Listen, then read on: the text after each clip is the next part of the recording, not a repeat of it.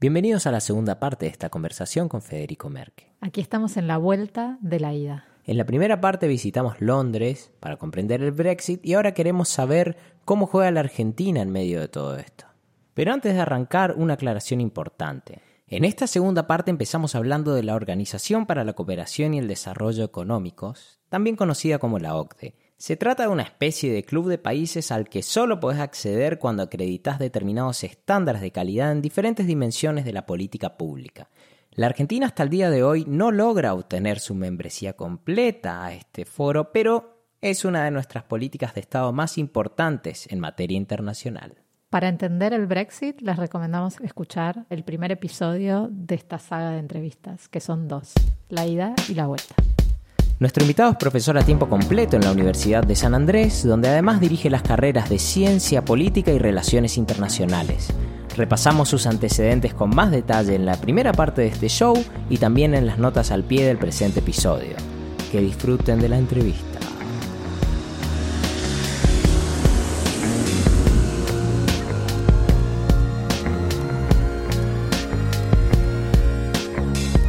El otro día estaba conversando con un compañero de trabajo que está muy caliente por la situación económica de la Argentina y me dice, ¿vos qué te pensás que trajo más inversiones? ¿El viaje a China de Moreno con los globos Clarín miente o todos los esfuerzos que estamos haciendo ahora por entrar a la OCDE?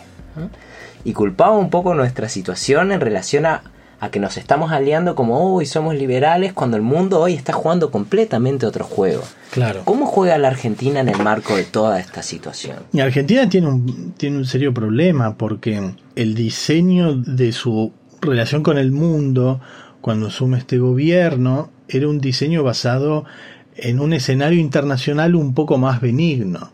Era un escenario internacional en donde muchos creían que podía ganar Hillary Clinton, Claro. no Trump. De hecho, el gobierno apostó por Hillary Clinton. Sí, hay un, un video. ¿no? Exacto, a pesar de que Trump eh, y Macri se conocían hace muchos años, etcétera, pero el gobierno decía nos conviene un gobierno de Hillary Clinton. Era un mundo en donde el Brexit todavía no, no, no había salido, no estaba firme. Era un mundo en donde todavía China, si bien crecía, no, no había generado esta idea de temor, de, de, que están arrasando con todo, ¿no? de que eh, ocupan cada vez más espacios en la economía, en la sociedad, en la política, y en pocos años esto cambió, cambiaron los vientos, entonces el gobierno tiene que acomodarse porque cuando Argentina dice, bueno, nos abrimos al mundo, el mundo parece estar cerrándose. Y el gobierno no tuvo mucha cintura en este cambio, ¿no? Como Yo que creo hubo- que intentaron, digamos, aprovechar un margen de maniobra bastante reducido, pero, digamos, costó adaptarse, ¿no? Perdón, y a eso habría que agregarle también Brasil, la inestabilidad en Brasil. Brasil es nuestro principal socio comercial y es uno de nuestros principales socios políticos, diplomáticos, ¿no? Con Brasil Claro. nos unen muchos compromisos que van más allá de los gobiernos. Y un Brasil inestable es un Brasil que no le conviene a la Argentina tampoco, ¿no? Entonces, ¿qué puede hacer la Argentina con esto? Tiene que recalcular, tiene que redefinir, tiene que adoptar altas dosis de pragmatismo, a mi modo de ver, y eh, probablemente un segundo gobierno de Macri o un nuevo presidente o presidenta en la Argentina tengan que recalcular porque no importa quién gane, tiene que enfrentar una suerte de doble incertidumbre, ¿no? La incertidumbre por la Argentina y la incertidumbre por el mundo.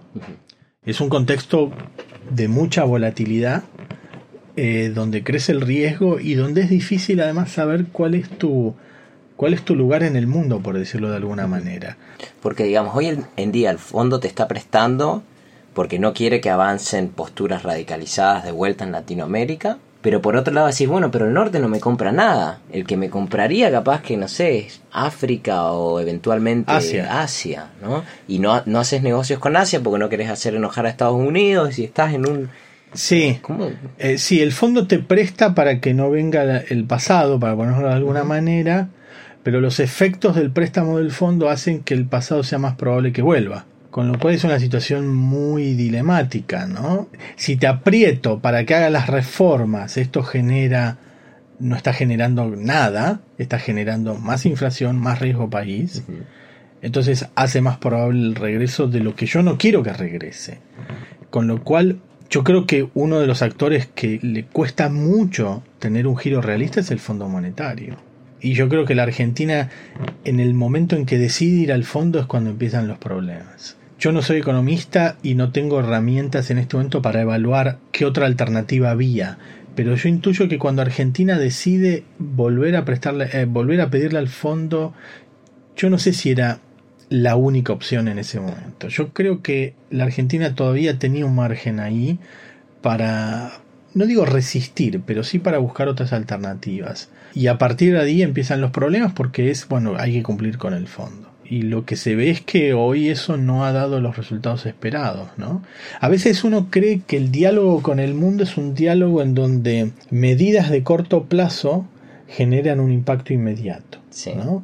Si yo salgo al mundo y emito señales positivas con el mundo, inmediatamente el mundo va a reaccionar de manera positiva hacia vos, se van a abrir las puertas, van a entrar las divisas y todos nos vamos a llevar muy bien. Y no es así porque la Argentina tiene un pasado crónico de inflación, un pasado crónico de gasto excesivo, somos gastadores seriales, un pasado crónico de periodos de stop and go, de recesión cada 3-4 años.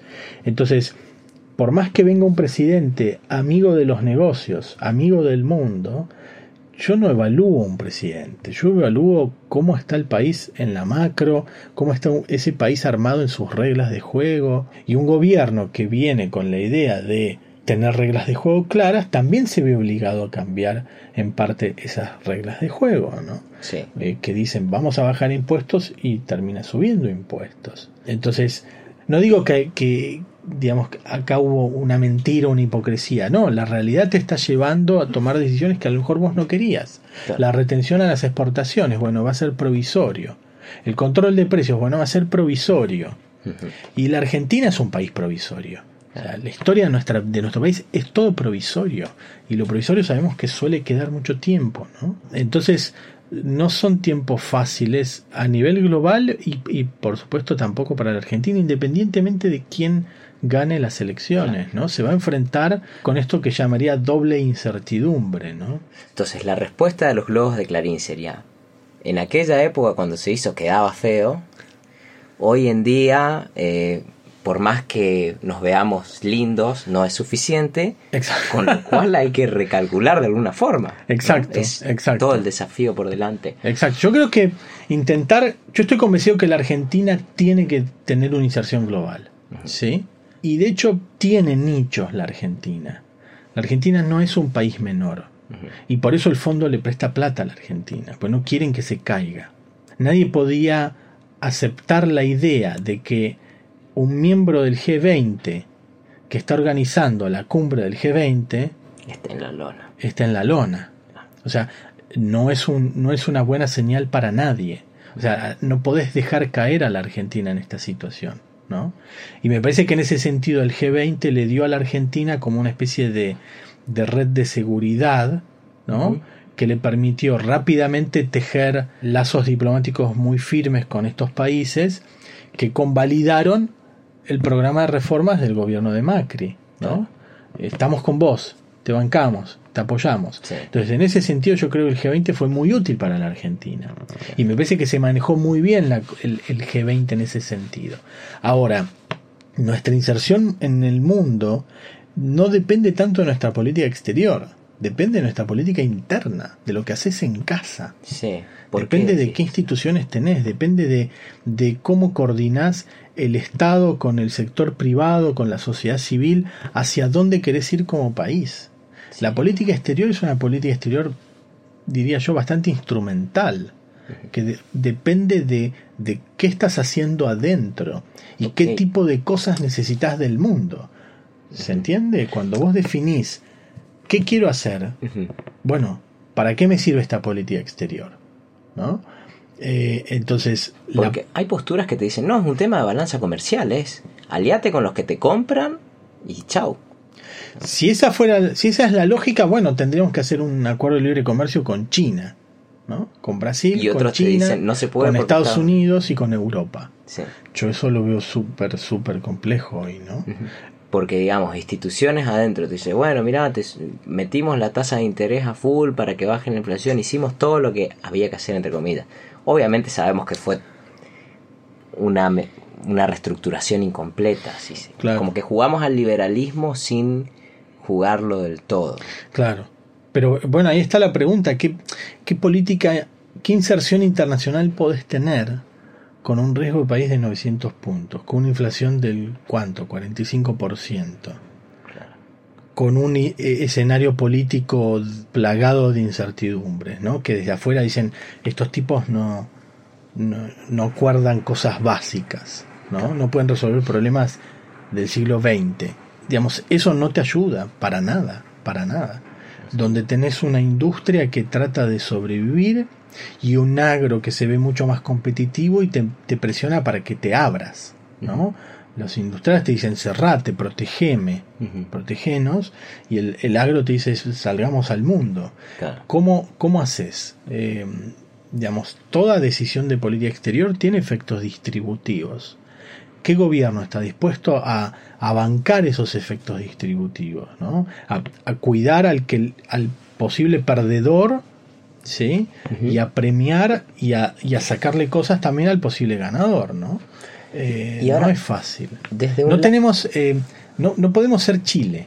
Sí. Hoy se ¿En habla mucho sentido? del modelo de Chile, de- basado en las exportaciones. ¿no? no podemos ser Chile, porque Chile no tiene industria. ¿Y qué Eh, exporta? Chile exporta eh, vinos, exporta frutas, exporta pescado y exporta eh, cobre, productos minerales. Eh, es líder, creo que no sé si es el primero o segundo productor exportador de cobre. Y su inserción se basa en cuatro o cinco cosas. A eso agregale a turismo, servicios. Y Chile lo que exporta es seguridad jurídica. Claro. Chile exporta estabilidad. También no tiene educación gratuita y tiene... no tiene educación gratuita, ahora están haciendo reformas educativas, pero es un país mu- mucho más liberal que la Argentina, ¿no? Sí. Es un país, debe estar en el, en el, entre los 10, 15 países más abiertos del mundo. En lo económico. En lo económico, en lo comercial. Chile tiene acuerdos de libre comercio con, no sé, tiene más de 20 tratados de libre comercio. Eh, tiene con Estados Unidos, con la Unión Europea, ingresó a la OCDE. Entonces Chile es, para, para muchos argentinos es como el modelo liberal, ¿no? Pero Chile no, carece de, una, de la industria que tiene la Argentina. No tiene los sindicatos que tiene la Argentina Claro. la Argentina tiene como muchas más riquezas y más potencial económico, tiene más volumen que Chile, pero tampoco no tenemos el volumen que tiene Brasil. Claro. O sea, para ser Brasil nos falta gente. Para ser Chile nos sobra gente. Claro. ¿sí? Eh, el problema de Argentina es que, que, que no somos Chile y no podemos vivir del comercio exterior, no somos Brasil y no podemos vivir solamente del comercio interno.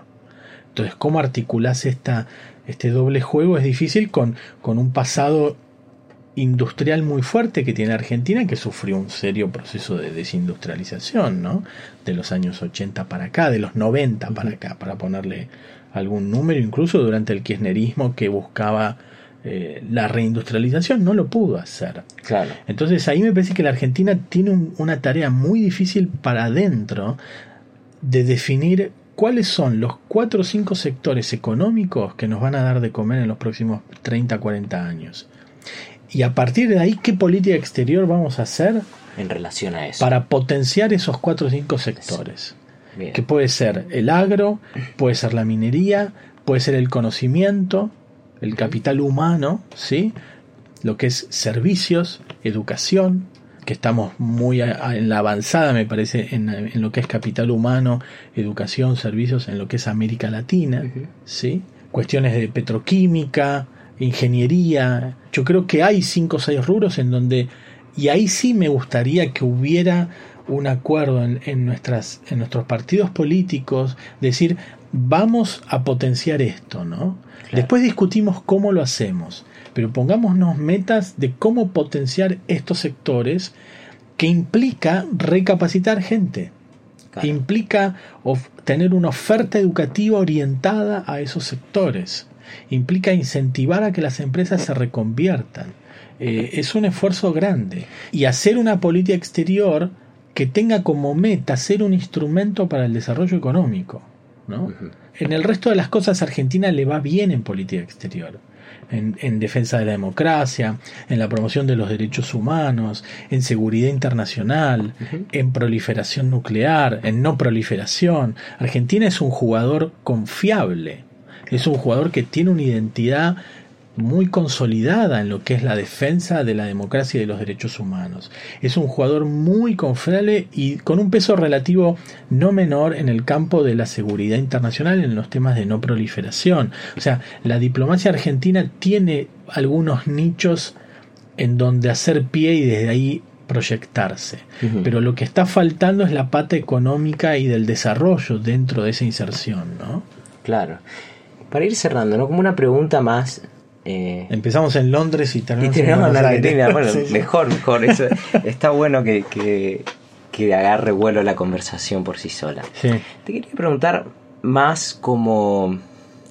Es difícil a los académicos decirle no pienses como académico, ¿no? Pero hoy en día con la gente con la que yo hablo, ¿no? Gente de mi edad, todos están frustrados, que la inflación, que no puedo tener un mango, que y vemos como nuestros padres hicieron quizá un un camino más prometedor y como decíamos hoy, difícil de superar por nuestra generación, incluso con una supereducación y demás, etc. Y todo el mundo dice, bueno, me voy, me, quiero ir de Argentina. ¿A dónde te vas a ir? ¿no? ¿Vos qué, qué opinás de esto? ¿Qué le dirías a alguien que viene y, te dice, no sé, ¿tenés hijos? Tengo dos. ¿Tenés, ¿Y qué edad? Son chicas, 8 y 12. Chiqui, claro. O un sobrino que viene y te dice, me quiero ir. Mm. Quiero ir a, dónde, qué. ¿Qué le dirías a alguien que viene con ese plan? exacto. La respuesta que yo daría como, no como académico, ¿eh? sino como un amigo, un padre, un tío, etcétera, es primero decirle te entiendo. En algún momento de nuestra vida todos nos queremos ir, ¿no?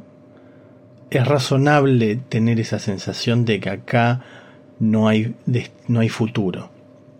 Porque la Argentina te agota, la Argentina te estresa, o sea, ser argentino o argentina es una vocación. Es un país que cíclicamente parece querer reinventarse, pero nunca se reinventa en nada. ¿no? Entonces es un país que en lo fundamental tiene progresos muy escasos. ¿sí? El último gran progreso ha sido la democracia. Pero yendo a tu pregunta, a mí lo primero que me surge es, te entiendo, y lo segundo que me surge es, cada país tiene su cielo y su infierno. ¿No? Argentina tiene su infierno, tiene su infierno. Ese infierno es la inflación, es el Fondo Monetario, es la incertidumbre económica, es la inestabilidad política, es la inseguridad, es la inseguridad jurídica. Ese es un infierno. Pero Argentina tiene un cielo, ¿no? Que son las argentinas, son los argentinos, son los lazos sociales, es la confianza, es la amistad, es sentir que estás en un país libre, que podés decir y hacer lo que quieras, obviamente dentro de la ley. Es un país hermoso, es un país que tiene al mismo tiempo un montón de recursos y de potenciales, ¿no? Entonces, qué bueno sería que vos pudieras colaborar en construir esa Argentina que todos queremos tener. Irse no, digamos, sí te soluciona tu vida, no, no, no ayudan en solucionar los problemas de la Argentina. Alguien te puede decir, no me importa, me quiero ir, quiero estar bien yo con mi esposa, mis hijos, mi familia, quien sea. Es algo, es algo razonable, me parece que todos tienen derecho a, poder aspirar, ¿no? Ahora, ten en cuenta que a donde vayas, porque típicamente no, el argentino que vos estás pensando, que yo estoy pensando, no se va a vivir a, los países vecinos. Busca España, busca Italia, busca Estados Unidos, algún otro país europeo. Y la situación allá no está nada bien. Claro. ¿Qué vas a hacer allá? ¿No? Si tenés pasaporte europeo es otra cosa. Si no tenés pasaporte, ¿qué vas a hacer? No, bueno, electricista plomero, mozo, no sé, me arreglo. pero sé que tengo esa plata y que hambre no voy a pasar. Bueno, ¿estás dispuesto a resignar tu educación, lo que vos tenés, lo que vos sos, tus lazos, para tener un poco más de euros?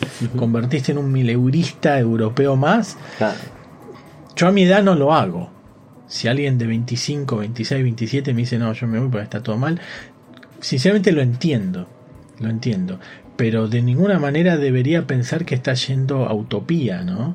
Claro. O sea, utopía colapsó, está, tiene sus serios utopía problemas. era la isla, la isla de, Tomás, Moro, exacto. Pienso en la Unión Europea siempre fue como, como utopía, ¿no? Llegar a utopía. Y esa utopía hoy los mismos habitantes de utopía están diciendo esto no va más, ¿no? Entonces, anda, pero no la vas a tener fácil. Claro. Bueno, Federico, muchas gracias por esta conversación. Aprendí un montón. Un placer. Y gracias por recibirme. Gracias a vos por la entrevista. Y gracias a todos los que llegaron hasta acá. Esto fue Nada está de más. Y quería hacer un par de aclaraciones, fe de ratas, y también contarles una historia de algo que me pasó el mismo día que grabamos la introducción de este episodio junto con Celeste. Primera fe de ratas, vamos a lo primero. Los globos, el viaje de Moreno con los globos, Clarín miente, no fue a China, sino que fue a África, pero bueno, me confundí, uno se puede confundir. Y segundo, esta entrevista fue grabada el día jueves 25 de abril. Unos pocos días después, el Fondo Monetario Internacional flexibilizó los términos del préstamo y habilitó al Banco Central a intervenir en el mercado de cambios incluso cuando la moneda no pase lo que denominamos el techo de la banda. Tecnicalidades más, tecnicalidades menos, el fondo básicamente descree del control de cambios. En la visión ortodoxa, el precio de la moneda se determina por la oferta y la demanda. Pero la Argentina es un país excepcional, el gobierno logró transmitir eso eficazmente a Washington y ahora el fondo también viste la camiseta del pragmatismo. Para bien o para mal, según como uno lo vea, pero bueno, la argentinidad es así, las reglas se doblan y renegocian todo el tiempo y no hay convención que no sea provisoria, incluso las más elementales de la vida. Fíjense qué loco. Cuando terminó la entrevista con Federico nos quedamos conversando sobre la música inglesa, él es fan de The Smiths esto, como les dije, fue un jueves. Yo el martes tenía también un recital de una banda inglesa. No sé si conocen Jungle.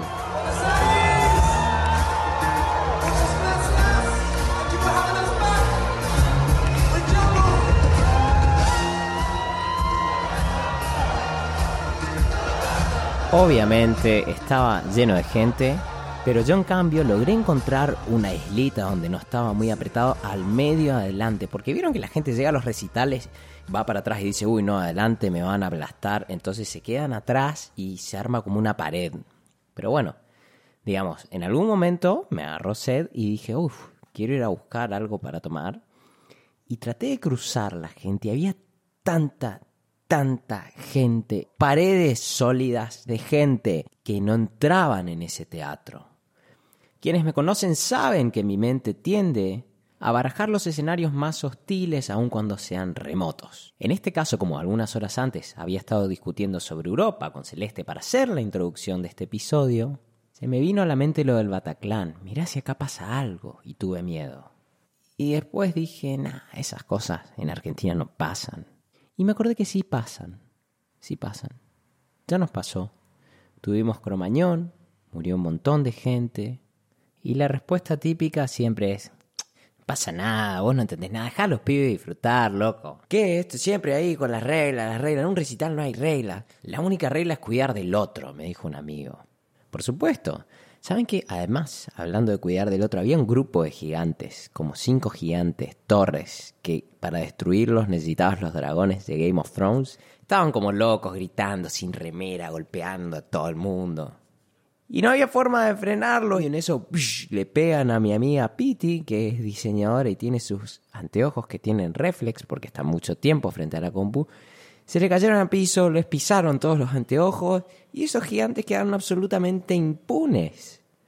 Es decir, ni siquiera las reglas más elementales de respetarnos y cuidarnos se pueden cumplir cuando no cumplimos con leyes escritas mínimamente básicas para nuestra convivencia. Por ejemplo, ¿cuánta gente metemos en un teatro? Cuando pasó lo de Cromañón en Buenos Aires, el gobierno entró a cerrar lugares. Lo cierto es que después de un tiempo, cuando la gente se olvidó un poco de Cromañón en 2012, cuando me mudé a Capital, atestigué con estos ojos que había una super movida en Buenos Aires de lugares independientes, centros culturales, que de repente empezaron a ser cerrados porque presuntamente no cumplían con requisitos regulatorios.